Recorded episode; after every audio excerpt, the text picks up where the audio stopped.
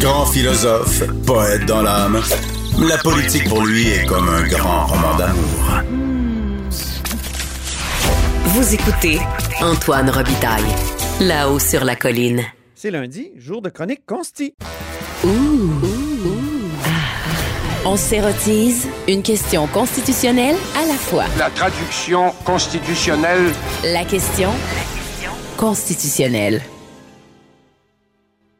Et bonjour Patrick Taillon, Bonjour Antoine Robitaille. notre chroniqueur constitutionnel et accessoirement professeur de droit à l'Université Laval. Commençons par l'état d'urgence sanitaire. Tu es prêt Oui, à faire une je- prédiction pour la fin Oui, de cet état d'urgence qui fait suer bien du monde dans les oppositions et notamment Oui, ton pense- collègue euh, Lampron. Lampron, oui. Tout à fait. Et je pense qu'on peut deviner la date. Euh, il suffit de, de lire l'article 122 de la loi sur la santé publique pour découvrir que euh, dans les trois mois qui suivent la fin de l'état d'urgence, Oui, le gouvernement doit rendre des comptes devant l'Assemblée en produisant un rapport. voilà. Or, quand on combine cet article avec la loi sur les élections à date fixe, puis le calendrier de la- de l'Assemblée nationale, mettons qu'on présume que l'Assemblée, ça siège pas après le 24 juin, puis qu'on recule de trois mois à partir du 24 juin, Mm. ça nous donne quelque chose comme le 24 mars. Ça, c'est dans à peu près 14, euh, dans une dizaine de jours. Ouais. Donc, euh, si le gouvernement lève l'état d'urgence avant le 24 mars, probablement qu'il choisit alors de faire ce rapport et probablement le débat qui suit, qui en suit, euh, avant l'élection. Mhm. Sinon, il reporte euh, cette formalité à euh, l'automne prochain, euh, au lendemain de l'élection. Donc, euh, c'est à suivre, mais fort probablement que élection à date fixe et article 122 nous donnent, en tout cas les plus cyniques, ils verront déjà de quoi prédire la- la fin de l'état d'urgence. Bien. Maintenant, parlons de cette requête des Québécois qui ont saisi la Cour supérieure de justice en Ontario afin d'empêcher Toronto de financer les opposants à la loi 21, la loi sur la laïcité. Et là, euh, Oui. les villes, est-ce est-ce qu'elles ont le droit de financer comme ça des combats qui ne sont pas vraiment de leur ressort? J'ai lu la requête, euh, c'est plutôt bien fait. Hein? C'est- bon. C'est une habile réponse à la judiciarisation des combats politiques là, que, que font euh, les opposants à la loi 21 par plus de judiciarisation Oui. euh, des combats politiques. Donc, grosso modo, on l'avait dit à ce micro l'automne dernier, euh, les villes canadiennes, on est dans un état de droit. Là, que ce soit un maire, un conseil municipal, n'importe quel acteur, un agent qui agit au nom de l'État, que ce soit une ville ou une province, peu importe, euh, il ne peut pas faire ce qu'il veut. Euh, Dans un état de droit, on on n'exerce que les compétences que la loi nous attribue. Donc, quand un policier procède à une arrestation, c'est qu'il y y a une loi qui l'autorise à faire ça. Donc, quand les villes, notamment Brampton ou Toronto, disent nous, on veut prendre de l'argent de nos contribuables pour financer des, euh, une contestation qui a lieu au Québec, Mhm. ben, est un cadre juridique qui les autorise à faire ça. Et euh, ben, c'est assez connu. euh, En 1994, la, la- la Cour suprême s'était prononcée sur un très noble combat euh, mené par la ville de Vancouver contre l'apartheid. Et la ville de Vancouver s'imposait En forme de boycott ouais, à, à l'endroit de, de- des compagnies. Dans ce cas-là, c'était l'entreprise Shell qui était euh, visée, puis qui s'était rendue jusqu'en Cour suprême. Et on avait dit, ben écoutez, oui, une ville peut euh, contracter euh, parfois en dehors de, de- de son territoire, ça va de soi, mais toujours à des fins municipales. Et, et la lutte contre l'apartheid en Afrique du Sud, c'est en dehors de les, des, des compétences et des finalités que euh, peut poursuivre une municipalité. Ça excède vraiment, là. Ouais. Oui. Et, et donc. euh, Donc, on peut dire ça de Brampton, Toronto, puis toutes les villes là, qui ont donné de l'argent pour, euh, pour la lutte contre la loi 21. Oui. Ben là, ce que je comprends de la, de la requête, c'est qu'on se cherche un, un cas type. Et donc, ici, c'est un. Ça, ça devait pas être simple, mais ils ont trouvé un citoyen, un résident de la ville de Toronto Ouais. pour contester le 100 000 attribué par la ville de Toronto. Sauf qu'évidemment, là, on est proche d'une dizaine de villes canadiennes qui ont financé des, des con- la, la contestation. Donc, j'imagine qu'on on espère créer un précédent qui, qui pourrait euh, se répercuter là, sur euh, l'action des, des- des autres villes. Mais, euh, grosso modo, ce citoyen, euh, je crois qu'il est né au Québec, je ne suis pas certain, qui s'appelle Louis Labrec. Il est euh, appuyé, euh, il est représenté par un avocat qui s'appelle Asher Honigman, qui est un type assez bien connu dans la Runnymede Society, qui est une société d'intellectuels dans le milieu des juristes. Et il semble être supporté aussi par euh, les, gens qui étaient dans euh, le groupe qu'on appelle Justice pour le Québec et qui étaient derrière la, requête de, de M. Dosti. Euh, concernant la crise d'octobre. Donc, on, voit une, dynamique, un recours qui a probablement été pensé au Québec. bon, le, nom de Frédéric Bastien qui est associé à ce groupe-là, Justice pour le Québec, et, mais qui a eu la, la sagesse de s'appuyer sur un demandeur qui vit à Toronto. Et c'est ça qui avait été difficile dans l'arrêt d'Hostie. Dans l'arrêt d'Hostie, euh, la Cour n'a pas rejeté le fond de l'affaire. Elle a dit c'est juste pas le bon euh, forum, c'est pas le bon demandeur, c'est pas le bon moment pour demander ça. Ce qu'on appelle, nous, dans le langage un peu technique, la justiciabilité d'une affaire. Mais rappelons, rappelons que Dosti, il remettait en question la légalité de la loi sur les mesures de guerre de 1970. Exactement.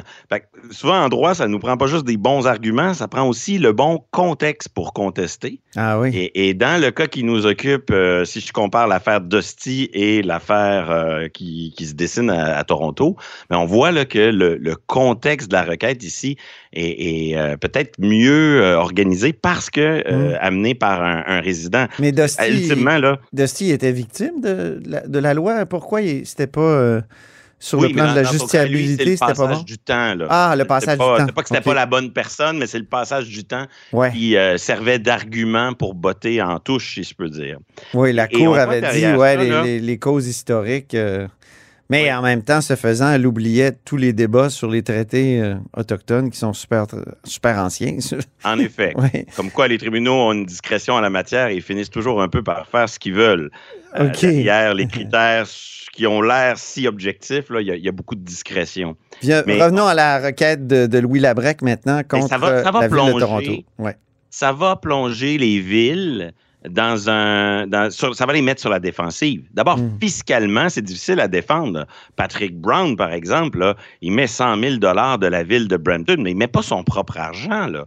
Il met l'argent de ses contribuables. Donc, fiscalement, c'est difficile de, de, défendre la, mesure, mais sur le plan de la légalité, ça nous rappelle que la ville n'a pas tous les pouvoirs. Mm-hmm. La ville de Toronto a des pouvoirs précis, encadrés par une loi, et peut poser tous les gestes qui vont dans le sens de cette mission euh, qui appartient à la ville.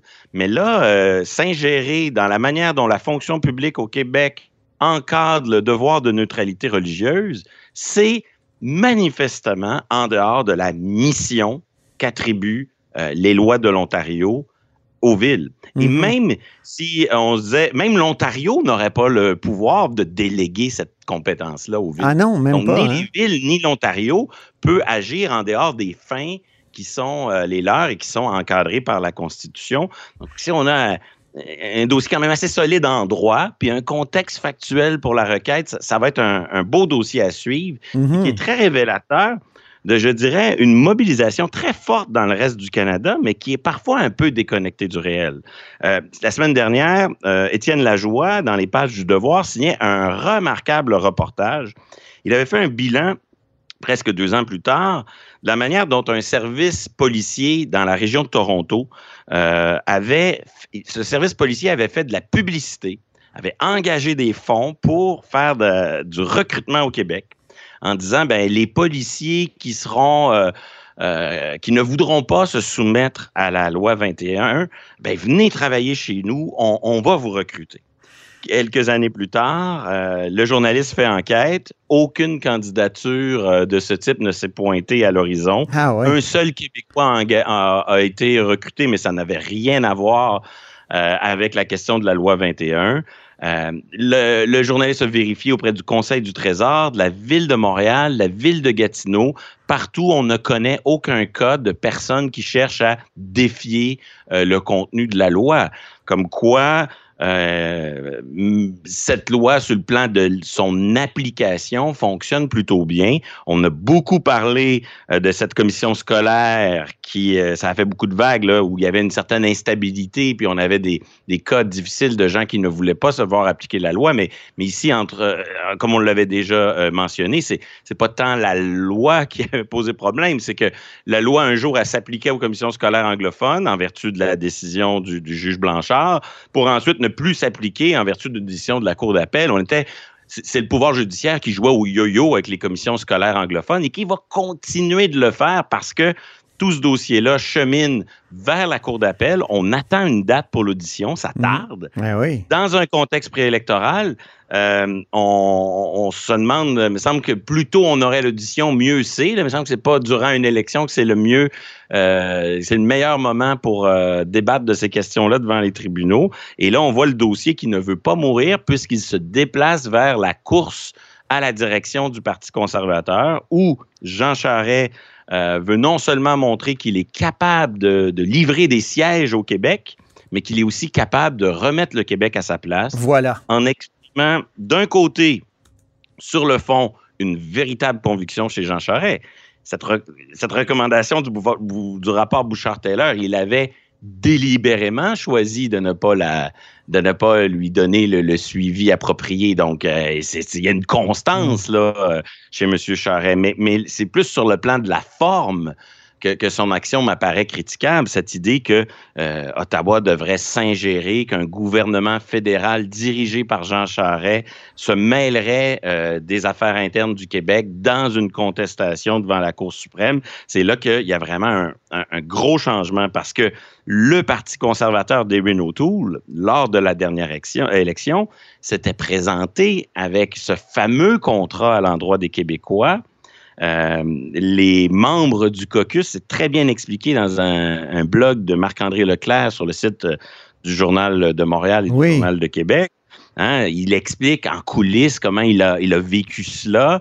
Il explique en détail comment les députés du Québec se sont battus au sein du Parti conservateur pour dire, écoutez, nous, on a besoin d'un engagement fort du parti au Québec à, à dire, on va respecter un certain nombre de choses, dont le choix de la loi 21.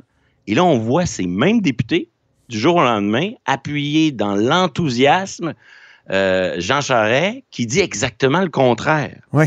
Et ça pose la question de la crédibilité des députés conservateurs. Qu'est-ce qui va rester de cela? Là? Moi, ça me fait penser à l'époque où Jean Charest demandait de l'argent pour financer le système de santé au nom du déséquilibre fiscal. Puis quand il y a eu l'argent, la première affaire qu'il a fait, c'est baisser les impôts comme s'il y avait trop d'argent à Québec. Mhm. Ben, c'est un peu ça que les députés conservateurs ont l'air de faire. Ils, disent il n'y a rien qui est possible pour nous au Québec si on ne respecte pas la loi 21. Puis là, se présente un candidat qui dit non, non, euh, nous, on va attaquer ça devant les tribunaux. Puis là, les autres, ils se rallient à ça. Quelle crédibilité va-t-il rester à, ces députés? Quelle cohérence? Et, comment leurs collègues vont pouvoir les prendre au sérieux à l'avenir lorsqu'ils vont dire telle chose est importante euh, pour le Québec. Je, pense que euh, c'est là, que la position du candidat Charret et de ses appuis est la plus euh, embarrassante. À Québec aussi, il y a une tentation de faire de la politique sur le dos de ce sujet très sensible parce qu'il y a la clause dérogatoire, comme on l'appelle de façon erronée, mais la disposition, disons, de souveraineté parlementaire qui va venir à, terme au bout de cinq ans. Oui, hein, on pourrait dire la loi est adoptée, elle, s'applique, elle est devant les tribunaux, donc n'en parlons plus. Mais non, les partis vont avoir besoin de se positionner clairement sur euh, est-ce qu'un gouvernement libéral, solidaire ou euh, péquiste euh, renouvellerait la dérogation pour protéger en partie la loi contre des contestations judiciaires? Puis là, on voit des options se dessiner, mais c'est pas limpide du côté du Parti libéral du Québec, on, dit habilement, on va rien faire. et donc, on va laisser tomber la dérogation par le passage du temps. Mm. Et on va ensuite donc laisser les tribunaux faire le travail. donc, on ne veut pas dire publiquement on est contre la loi 21, mais par une attitude de passivité, on va agir euh, pour... Euh, on ne la renouvellera pas, c'est tout. Ouais. Un peu comme on a fait avec la loi euh, sur l'affichage de, Robert Bourassa, Au bout Exact. de cinq ans, on n'a rien fait. Voilà. Ça, c'est. avec les conséquences qu'on connaît. Ouais. Du côté de Québec solidaire, euh, un peu plus courageux sur la substance, mais il y a une part de fuite. C'est-à-dire que Québec solidaire nous dit on va adopter une nouvelle loi, on va la modifier, la loi 21, puis on va enlever l'interdiction très controversée pour les enseignants et les enseignantes. Donc là, là-dessus, il y a une position qui est claire. Mais en même temps, on nous dit pas, est-ce que cette nouvelle loi, pour les autres corps euh, de métiers visés par la loi, est-ce que euh, la dérogation va s'appliquer? Et donc là, on est dans une situation un peu difficile parce que si QS, euh, si Québec solidaire euh, modifie la loi mais maintient la dérogation, on peut dire qu'ils sont plus fermes sur la laïcité que ne l'est le Parti libéral. Mhm. Mais si à l'inverse, ils modifient la loi pour soustraire les enseignantes et ne pas renouveler la dérogation, on pourrait alors dire que sur le plan de la laïcité, où, où, euh, ils, sont, ils sont encore plus euh, modérés que ne l'est le Parti libéral. Dans le cas de la coalition Avenir Québec et du Parti québécois, je pense qu'on on- on va continuer à appuyer la loi, mais il faudra voir, il y aura peut-être la tentation de tomber dans la surenchère et de promettre une nouvelle loi pour euh, accentuer. Je crois que ce serait une erreur en ces matières-là. Le débat entourant les règles du jeu est souvent plus douloureux que l'application des règles. Et là, on a un compromis, il n'est pas parfait. Peut-être que, en tout cas, à mes yeux, il me semble souhaitable que euh, ni la CAQ ni le Parti québécois euh, promettent euh, d'aller vers une obligation de neutralité encore plus stricte. Euh, laissons cette loi produire ses effets, laissons le débat devant les tribunaux se poursuivre et laissons la dérogation, se, renouvelons la dérogation si on veut poursuivre l'expérience. Ça, ça me, ça me pose pas de problème, mais il me semble inapproprié d'essayer de, de, de tomber dans, cette, su- dans une surenchère pour dire, ben, nous, on irait un petit peu plus loin que ce qu'on a déjà fait. Il y a un siège qui va se libérer à la Cour suprême, là, le, le juge euh, Moldaver qui s'en va. Le, le juge Moldaver s'en va et il s'en va dans un contexte où euh, on sait depuis plusieurs mois qu'à la Cour suprême, il y a de très fortes divisions. On a deux blocs fermes, un bloc qu'on pourrait qualifier de libéral progressiste, euh, plus partisan d'un activisme judiciaire. Là-dedans, il y avait la juge Abella qui, qui Oui, a été Rosalie Abella, récemment. oui. Euh, la, la juge Martins de l'Alberta, le juge Casiraire du Québec, euh, bon, un certain nombre de juges qui sont, franchement, si on les, leur met une étiquette partisane, plus proches de l'idéal libéral fédéral euh, du parti de Justin Trudeau. Et de l'autre, un bloc, si on leur met une étiquette, je suis sûr qu'ils la refuseraient, mais un bloc plus conservateur de juges dont plusieurs ont été nommés à l'époque de Harper, euh, qui prônent davantage la retenue judiciaire et la déférence à l'endroit des élus. Là-dedans, Ouais. il y a la juge québécoise Suzanne Côté, le juge Brown, le juge Rowe et le juge Moldaver relevait un peu de, ce, de, de cette filière-là Ah, euh, dans bien des décisions. Donc, euh, c'est un conservateur qui s'en va. Il va être remplacé Oui. par qui? Euh, et, et ben c'est ça, hein, notre mode de sélection des juges fait en sorte qu'il y aura une évaluation administrative qui fait en sorte qu'on choisira évidemment une personne compétente, mais à la fin, parmi les personnes euh, euh, désignées comme étant compétentes, ce sera au gouvernement Trudeau de choisir unilatéralement, sans consultation des provinces, sans consultation, sans euh, impliquer les parlementaires. Et donc, il va choisir à sa discrétion un juge qui, par exemple, dans un dossier comme la loi 21, a plus de chances d'être proche des convictions de, de M. Trudeau ben oui. que, que l'inverse.